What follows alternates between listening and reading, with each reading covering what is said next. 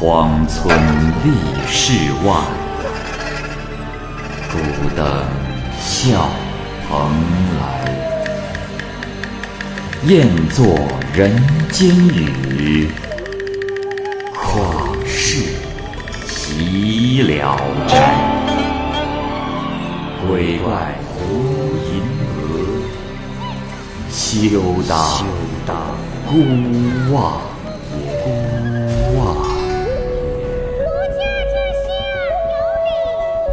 白话《聊斋故事》。《聊斋故事》之画壁蚂蚁播讲。江西人孟龙潭和一位姓朱的举人一同客居在京城。有一天，他们二人无意间走到一处寺院里，里面的殿宇和僧房都不是很宽敞，仅有一个老和尚临时投宿在那里。老和尚见到有客人进来，便整理衣服出来迎接，并带着他们在寺庙里游览一番。佛殿中央有一尊高僧宝智的塑像，两边的墙壁上绘有精妙的壁画，画中人物个个栩栩如生。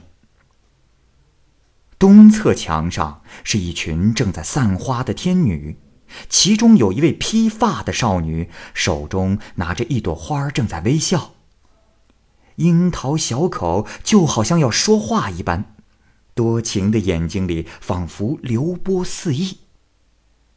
朱巨人注目的看了她很长时间，不知不觉间神魂飘荡，恍惚凝思之中。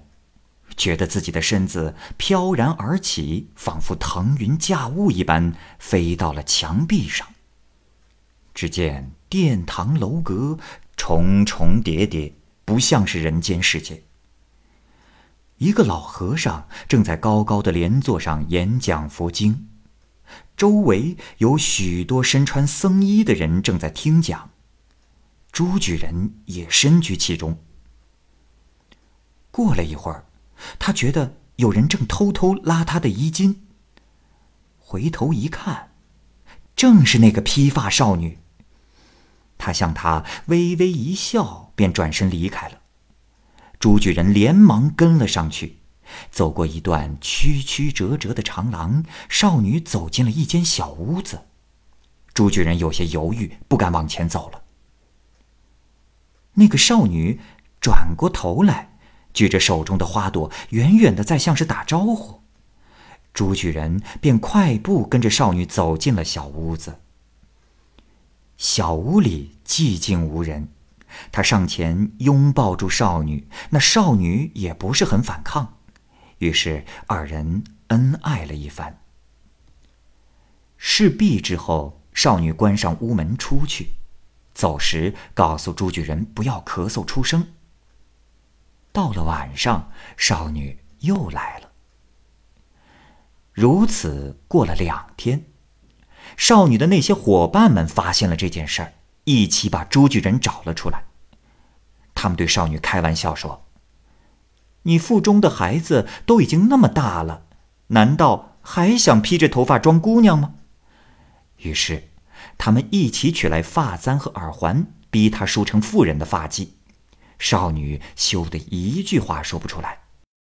一个女伴儿打趣地说：“姐妹们，咱们不要一直待在这儿了，恐怕有人会不高兴的。”嬉笑着走开了。朱举人再看那少女，只见她头上的发髻高耸如云，上面插着低垂的凤钗，比披发的时候更加美丽动人了。他看四下无人，便又渐渐再次与少女亲热起来，只觉得一种兰香、麝香般的香气沁人心脾。二人正在如胶似漆的时候，忽然传来咚咚的皮靴声和哗啦哗啦的绳索声，接着就是一片人声嘈杂的喧嚷。少女听到声音，一下坐起身，十分吃惊。和朱举人一块儿往外偷看。只见一个使者身穿金甲，面色漆黑，提着锁链，拿着大锤。少女的伙伴们正围着他站着。使者问：“人都在吗？”天女们回答道：“全部都在。”使者说：“如果有谁窝藏了下界凡人，大家要立刻上报，不要引火烧身。”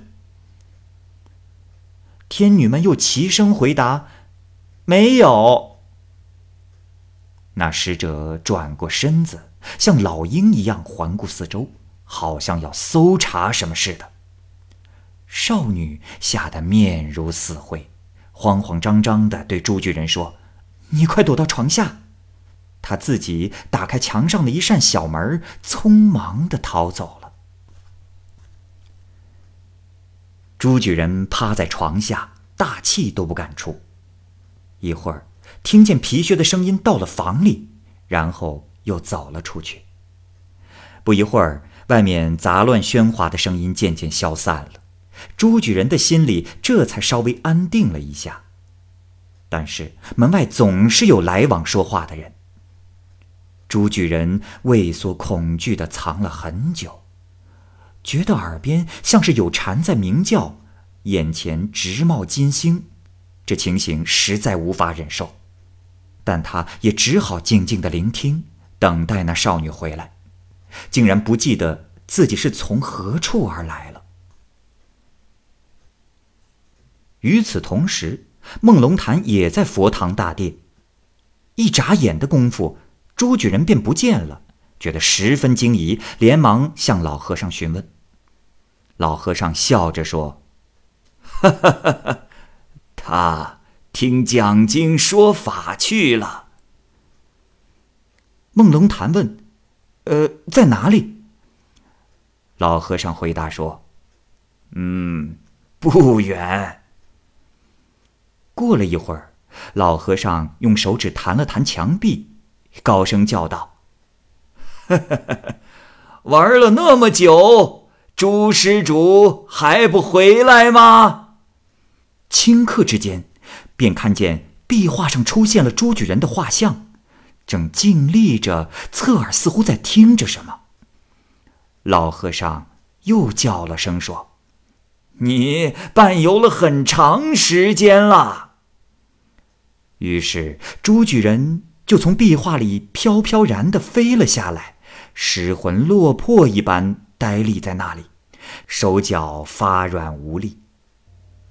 孟龙潭大吃一惊，慢慢问他，才知道原来朱举人正趴在床下，忽然听到一阵惊雷似的敲击声，刚要出门看看，就回到了人世。大家又一起去看那壁画上的拈花少女，只见她头上已经盘起了高高的发髻，不再是披发少女了。朱举人惊愕地向老和尚行礼，向其请教这件事的因由。老和尚笑着说：“哈哈哈哈幻觉本是人由心而生，我这个和尚如何能晓得呢？”哈哈哈哈朱举人这是胸中气闷，很不畅快。孟龙潭听了也是惊叹不已。后怕不安，于是两人起身告辞，从庙中走了出来。